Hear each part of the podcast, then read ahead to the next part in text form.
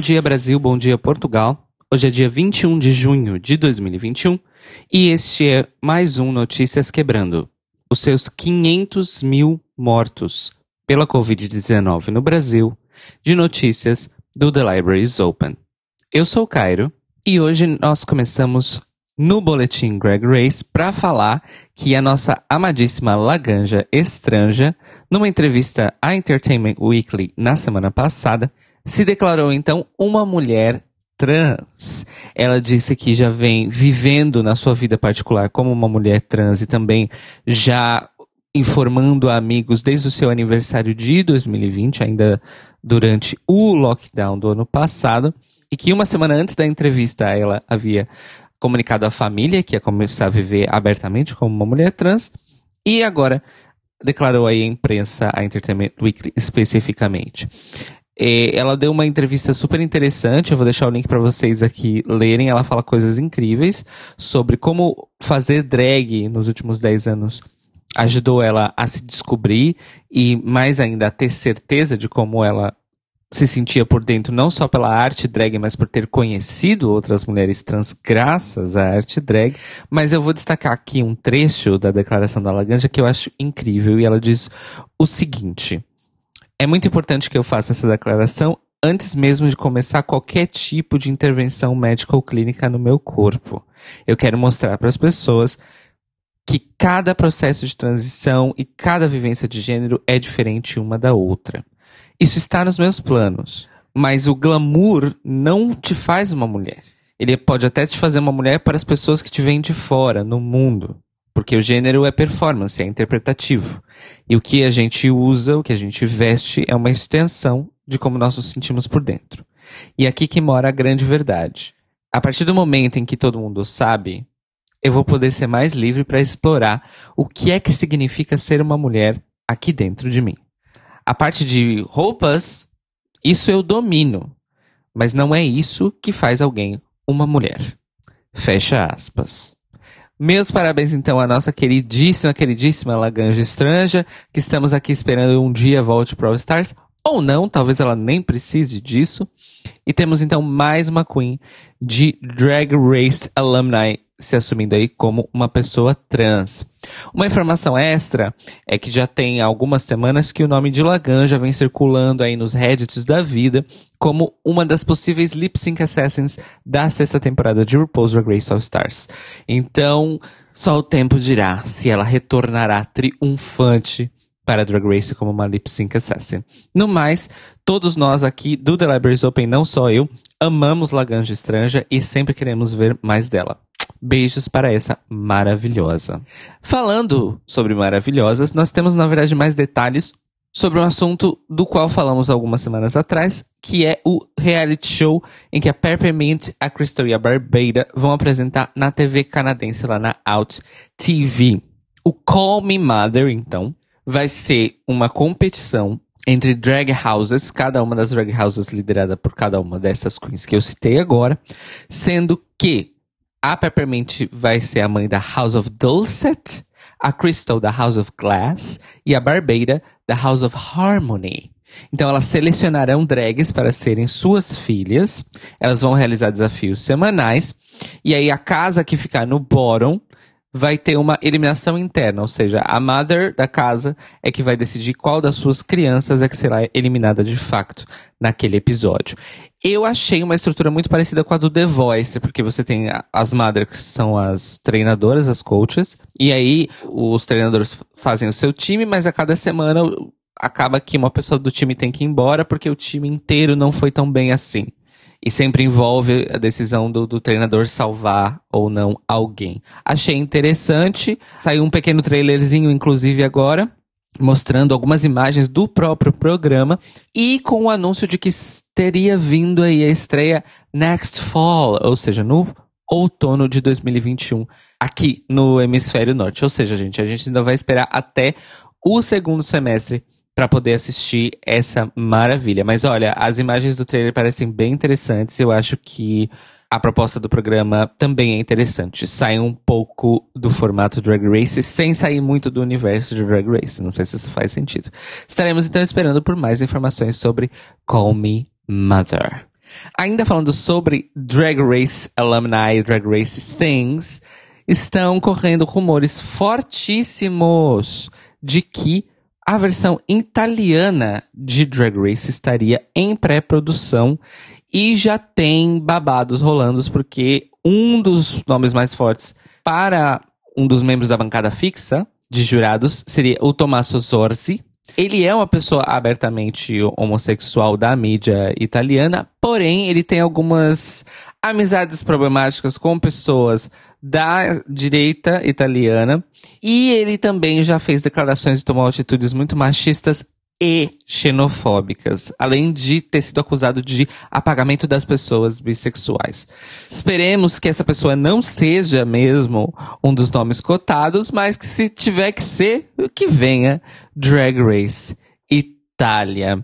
A parte mais interessante dessa notícia do Drag Race Itália, eu deixei pro final, é a seguinte. Supostamente, a RuPaul já estaria aí sendo pensada como convidada, não como apresentadora. E ela seria convidada do primeiro episódio, e seria feita uma referência ao fato de que há 30 anos atrás, em 1995, a RuPaul junto com Elton John se apresentaram como um ato de intervalo numa das noites do Festival de Sanremo, que funciona também como a seletiva italiana para a Eurovisão. Eu vou deixar o link na descrição desse episódio para este vídeo bizarro de Elton John e RuPaula na televisão italiana, fazendo lip sync em inglês para todo um público da Rai Uno. É um momento, amores. É um momento que eu recomendo vocês assistirem.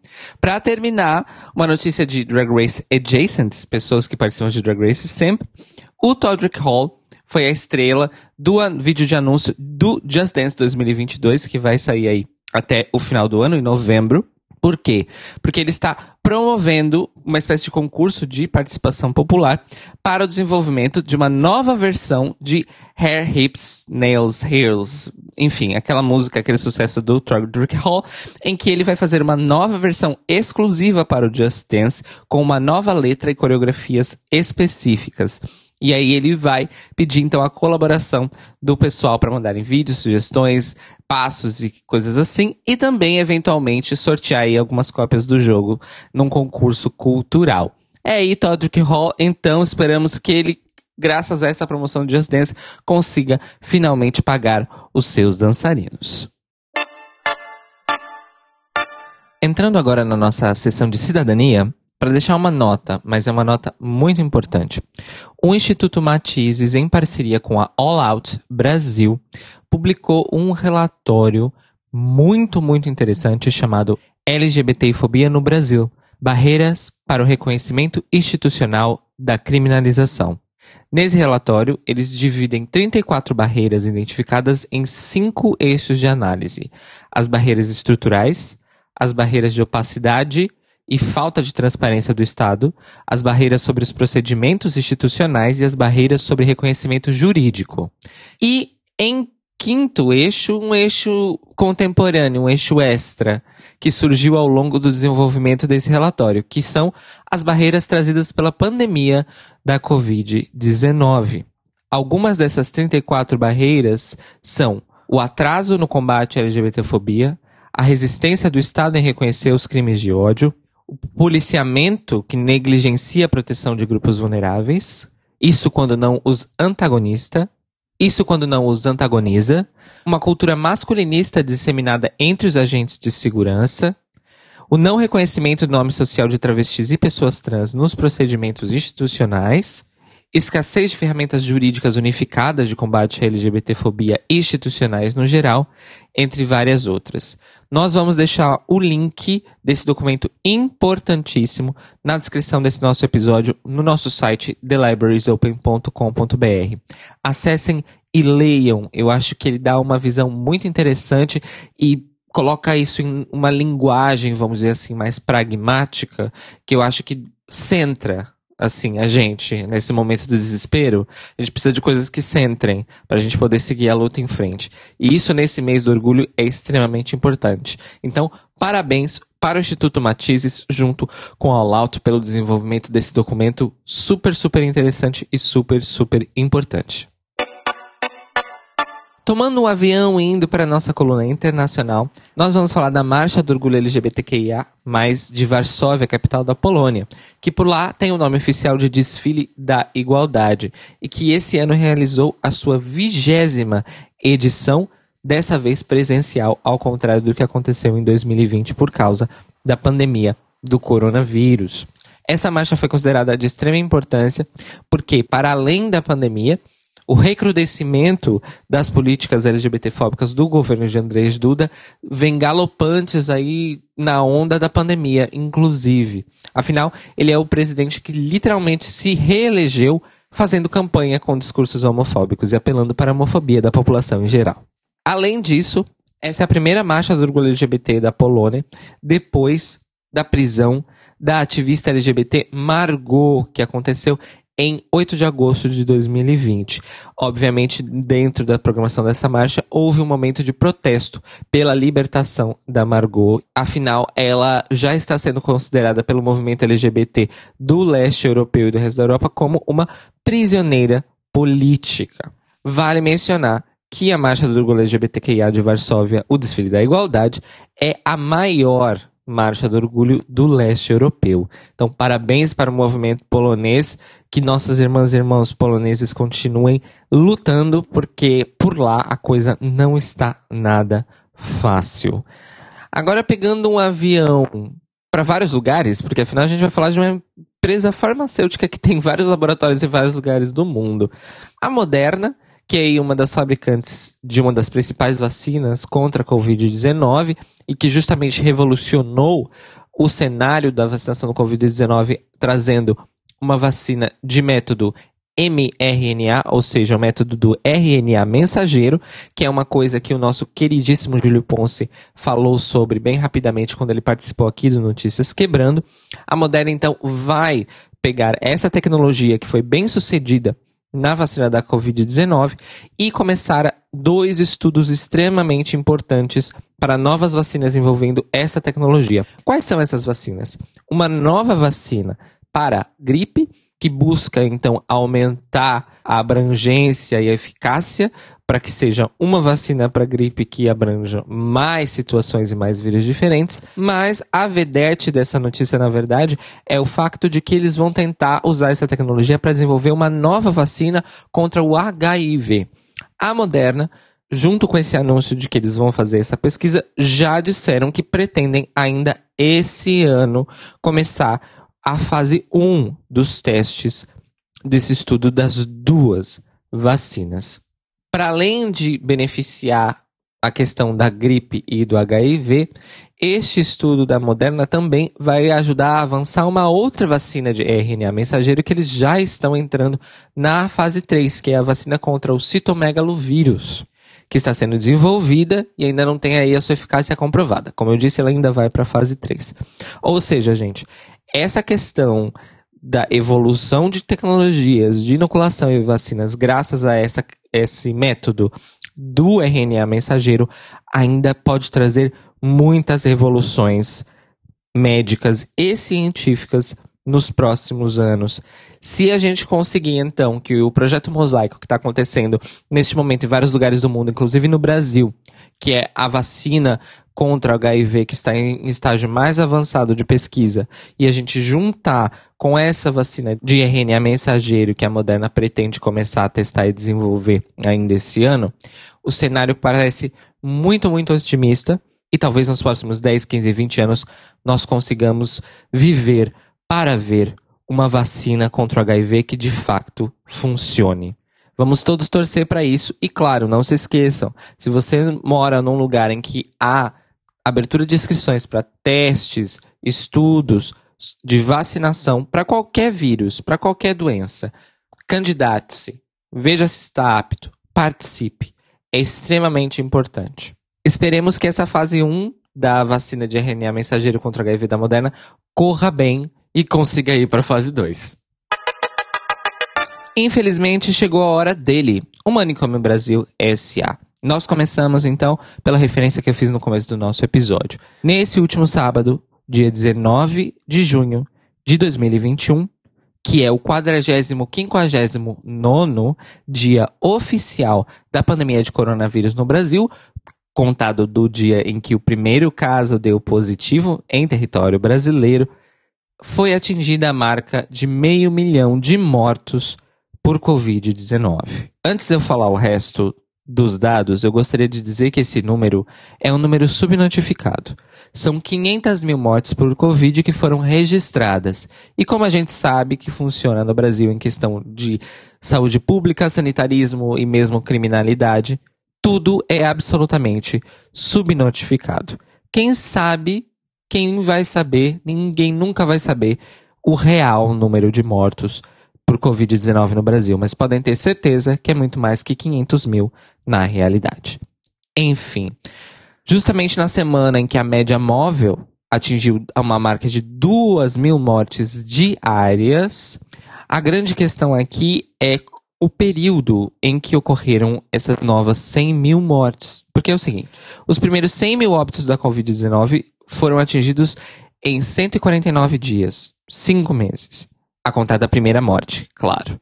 Dos 100 mil para os 200 mil, passaram-se outros cinco meses, mais especificamente 152 dias. Daí em diante a coisa foi piorando em saltos muito altos. Por exemplo, dos 200 mil para os 300 mil foram apenas 76 dias, e dos 300 mil para os 400 mil foram apenas 36 dias. Um pouquinho mais de um mês. 100 mil mortes, tá? O ritmo pode ter caído um pouco, porque de 400 mil para 500 mil, o salto se deu em 51 dias, mas considerando o número de novos casos e também a movimentação da média móvel, a queda não é significativa em termos estatísticos absolutos. Ou seja, a pandemia ainda está absolutamente caótica no Brasil. Para piorar, na sexta-feira, dia 18, um dia antes da marca dos, do meio milhão de mortos, o Brasil registrou o recorde de diagnósticos positivos registrados em um único dia desde o início da pandemia. Foram 91.135 novos casos em 24 horas. Os novos números então levam o Brasil ao segundo lugar do país com mais mortes por coronavírus registradas, atrás apenas dos Estados Unidos, que na semana passada superou a marca das 600 mil mortes. Logo depois do Brasil aparece a Índia, mas bem atrás, com 380 mil mortes registradas por coronavírus. Mesmo assim, Jair Bolsonaro não falou um pio, não emitiu uma nota de pesar, não fez um discurso empático, não fez absolutamente nada a não ser contribuir para a morte e infecção de mais pessoas, que é o que ele tem feito desde o começo desta crise sanitária. Mas para além disso, amores, o Ministério da Saúde anunciou também no dia 19 que está em andamento internamente a criação de um plano de ação para vetar o uso da Coronavac no Brasil.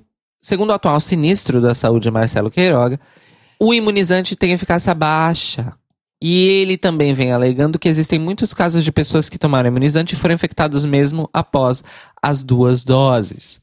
Obviamente, ele não tem dados concretos para provar nenhuma das duas afirmações, como é comum no governo Bolsonaro. De acordo com mais fontes dentro do governo, o sinistro Queiroga pretende encerrar os contratos de compra da vacina produzida pelo, pelo Butantan em parceria com a farmacêutica chinesa Sinovac. A ideia do sinistro é substituir, aos poucos, a Coronavac com doses da AstraZeneca e da Pfizer. Uma das outras justificativas do sinistro para tentar barrar a Coronavac é que ela tem um, uma suposta baixa eficácia de proteção em idosos. A questão, amores, é que absolutamente todas as vacinas que existem tem eficácia menor em pessoas idosas e isso tem a ver com a biologia do corpo humano e não com as vacinas em si. Afinal, o nosso ritmo de regeneração celular e também de recuperação e funcionamento do sistema imunológico diminui drasticamente conforme a gente passa aí da marca dos 50, 60 anos de idade. Ou seja, nenhum dos argumentos do sinistro Queiroga faz sentido. Agora pensem comigo. Como é que um regime governamental como o regime Bolsonaro tem a coragem de tentar tirar uma das poucas vacinas que há em circulação do país, justamente no momento em que o país atinge meio milhão de mortos de uma mesma doença para a qual já existe vacina. Desculpe, para a qual já existem vacinas no plural. Ainda sobre o regime Bolsonaro, o ex-ministro da Saúde, Eduardo Pazuzu, tomou posse de um novo cargo. Muito bem, como secretário de Assuntos Estratégicos da Presidência, na quarta-feira, dia 9 de junho. Porém, até o fechamento da coluna do Igor Gadelha no jornal Metrópolis no dia 15 de junho, ele ainda não tinha aparecido para trabalhar, nem para bater ponto. Ele simplesmente não deu as caras, segundo os outros funcionários do Palácio do Planalto. A título de informação, o Igor Gadelha, colunista do Metrópolis, tentou contato com Pazuzu ou com a sua assessoria e não obteve resposta. Mudando de pato para um pato piorado, a gente vai falar de um caso de transfobia que aconteceu em Manaus, terra de Pazuzu. A apresentadora Ariana Paz, que é uma mulher trans, foi contratada por uma emissora local, a TV Mascate, para apresentar o Sala VIP, que é um programa que foi desenvolvido pela própria emissora justamente para atingir o público LGBTQIA do estado do Amazonas. Entretanto, a própria Helena Paz acabou por ser demitida do programa depois de ter denunciado transfobia, homofobia e machismo que foram praticados pela equipe do programa nos bastidores, tanto com ela quanto com outras convidadas, pessoas trans e artistas drag. Para além de terem sido maltratados por vários membros da equipe do programa, eles também passaram pela situação do você não pode usar esse banheiro, você tem que usar outro banheiro, etc e tal. Ou seja, um show de horror ao qual infelizmente a gente já está acostumado e esses argumentos já não são novidade nenhuma. A Ariana Paz disse que tem intenções de processar a emissora, mas ainda não terminou de consultar aí o seu painel de consulta jurídica, vamos dizer assim, os amigos advogados dela, mas diz, disse que vai manter aí os seus seguidores e fãs online informados. Para quem quiser saber da história toda, nós vamos deixar o link na descrição deste episódio do vídeo que a própria Ariana postou e que foi aí compilado pelo portal Amazônia Real. Vale a pena ver primeiro, conhecer a Ariana Paz enquanto a pessoa e apresentadora e ver aí o que, que essa emissora fez e tentou esconder que fez. E ainda demitiu a Ariana por ter denunciado a transfobia na própria emissora, num programa em que eles criaram para atingir o público LGBTQIA+. Só queria repetir isso para vocês lembrarem dessa ironia, entre muitas aspas, toda da situação. Muita força então para Ariana Paz e espero que ela consiga ser contratada por muitos, muitos, muitos mais lugares aí nos próximos meses. Para terminar, a gente tem uma notícia péssima que parece que vai tomar um rumo interessante, não sei. A Secretaria de Justiça e Cidadania, por meio da Coordenação de Políticas para a Diversidade Sexual do Estado de São Paulo, abriu no último 15 de junho um expediente para apurar uma discriminação LGBTfóbica envolvendo a Escola Estadual Aníbal de Freitas em Campinas. Quem acompanha as redes sociais ficou sabendo que o garotinho Lucas, de 11 anos, sugeriu no grupo de WhatsApp da turma que fosse feito um seminário sobre a história do orgulho LGBT, já que estamos no mês do orgulho LGBT. Como ele foi recebido na sua sugestão, absolutamente todas as pessoas do grupo, mas principalmente professoras, diretoras e coordenadoras, simplesmente rechaçaram praticaram bullying com o menino. Diziam que era um absurdo, que ele precisava rezar, qual é a necessidade disso, isso não é assunto para agora, isso é pecado, coisa do diabo, etc, etc e tal.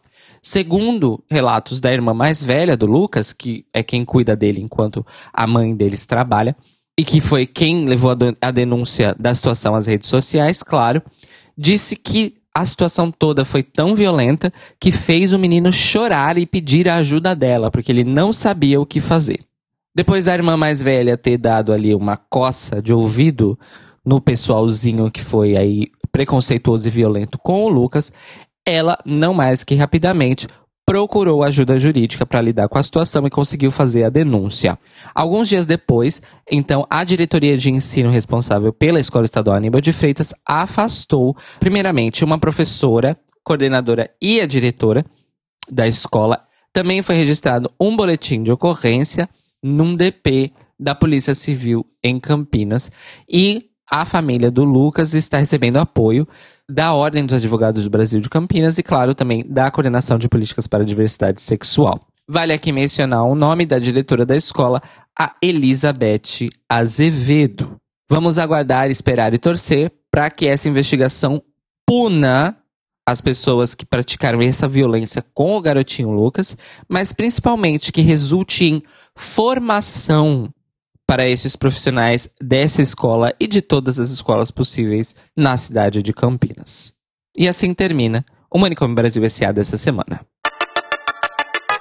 Para terminar o Notícias Quebrando de hoje, a gente vai falar um pouquinho de cultura, mas bem rapidamente para dar duas informações extremamente importantes.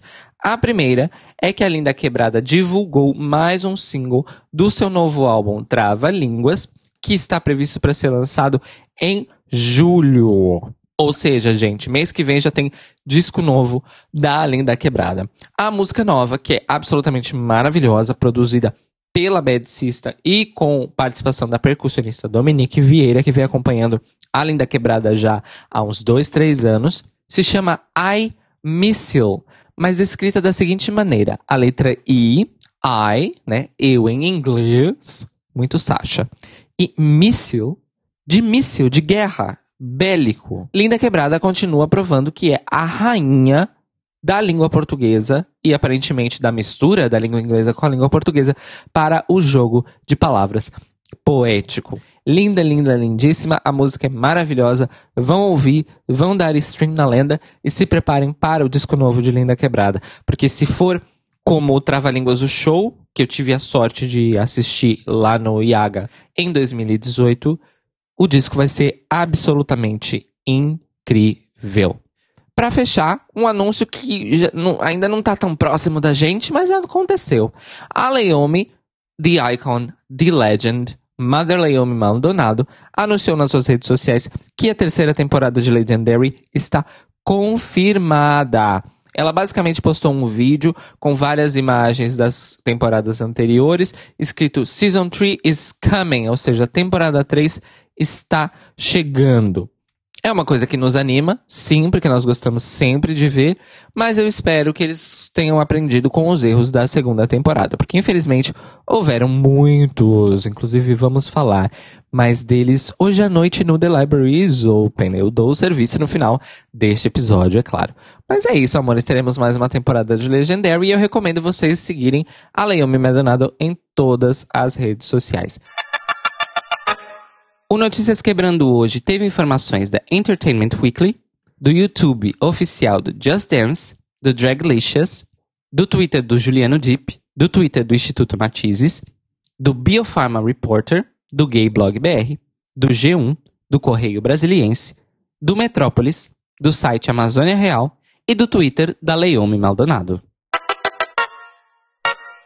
A minha indicação de hoje vai ser uma coisa que eu comecei a assistir por curiosidade, porque tava todo mundo falando. E aí eu acabei gostando, que é o reality da Netflix The Circle. Eu comecei pela segunda temporada dos Estados Unidos. E agora estou na primeira temporada brasileira. E é assustador, divertido e fascinante ao mesmo tempo. É como se Black Mirror tivesse virado um reality show.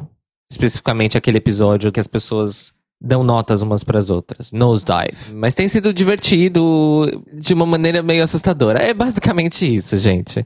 Então, se vocês querem saber como jovens se comunicam na internet, aplicado a um reality show de competição, assistam The Circle. É basicamente isso que eu tenho para dizer. Ah, e eu também assisti a segunda temporada de Love Victor, que eu achei muito boa, mas questionei algumas decisões de roteiro ali, de plot twist e tudo mais. Mas ainda assim foi uma temporada muito boa, que lidou com assuntos muito interessantes, ainda mais, é, vamos dizer assim, comprometida com os assuntos do que a primeira temporada. Recomendo, gente. Love Victor, tem na lojinha do Paulo Coelho, no caso, e The Circle, que tem a versão original britânica, versão Estados Unidos, versão brasileira e versão francesa, tudo na Netflix.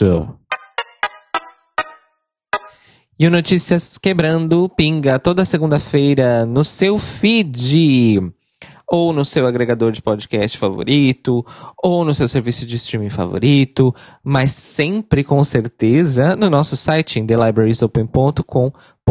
e também no YouTube, em youtube.com.br thelibrariesopenpodcast.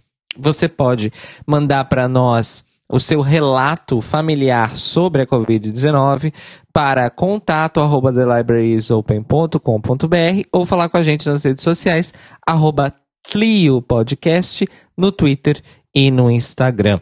Não se esqueça que o nosso projeto é movido a financiamento coletivo, então vai lá em apoia.se barra para descobrir as nossas metas, as recompensas e escolher a sua faixa de apoio. E nós nos ouvimos e nos falamos novamente hoje à noite, às 21 horas, horário de Brasília, e uma da manhã da terça-feira, horário de Lisboa, neste maravilhoso solstício de junho, verão aqui no hemisfério norte e inverno aí no hemisfério sul, para mais um episódio do The Libraries Open que vamos encerrar a nossa cobertura da segunda temporada de Legendary Legendary uh, para falar dos dois últimos episódios, gente. Então, a gente vai amarrar toda essa experiência. Estejam conosco no chat lá no YouTube, em youtube.com.br The Libraries Open Podcast, ou na Twitch, twitch.tv barra Clio Podcast. Vai ter interação, vai ter shade, vai ter dips, spins, duck walks, cat walks, model walks, face, Body, Sex Siren, vai ser tudo, gente. Vem com a gente então. Tenha uma ótima segunda, uma ótima semana. Fora Bolsonaro, fora genocida. Tá passada? Beijinhos.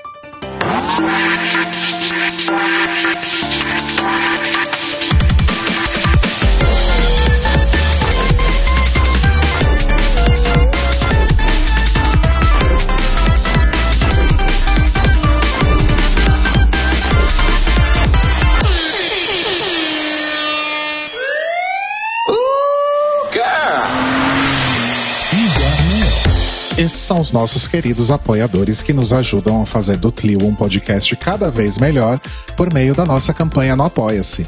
Obrigado, Moris! Rafa Bibi, Ivan Ribeiro, Tonho Esteves, Tiago Querentino, Fúvio Bassalobre, Sérgio Araújo, Thaís Alves, Fred Pavão, Lucas Romeiro, Gui Gonçalves, Mia Brandão, Jean Prado, Pandora, Maíra Bueno, Inês Barreto, Cacita Alves, Valdir, Manuel Carneiro, Letícia Ferreira, Vitor Vilaverde, Arthur Mois, Raboni Santos, Edgar Torres, Alu Vieira, Inoue, Juliano Lopes, Tata Finoto, Malcolm Bauer, Senhor Basso, Feliciano Silva, Nájila Sanderson, Danilo Cursino, Marcos Vinícius Barbieri, Lana Andrade, Maria Lua, Pri Armani, Matheus Henrique, Fernando Xisto, Guilherme Piaça e Brenner Guerra. Se você quer ouvir o seu nome no final de todos os nossos episódios, vai lá em apoia.se barra The Libraries Open, confira as nossas metas, escolha as suas recompensas e se torne uma apoiadora do The Library is Open. Oh, crrr, oh, crrr. Oh, crrr.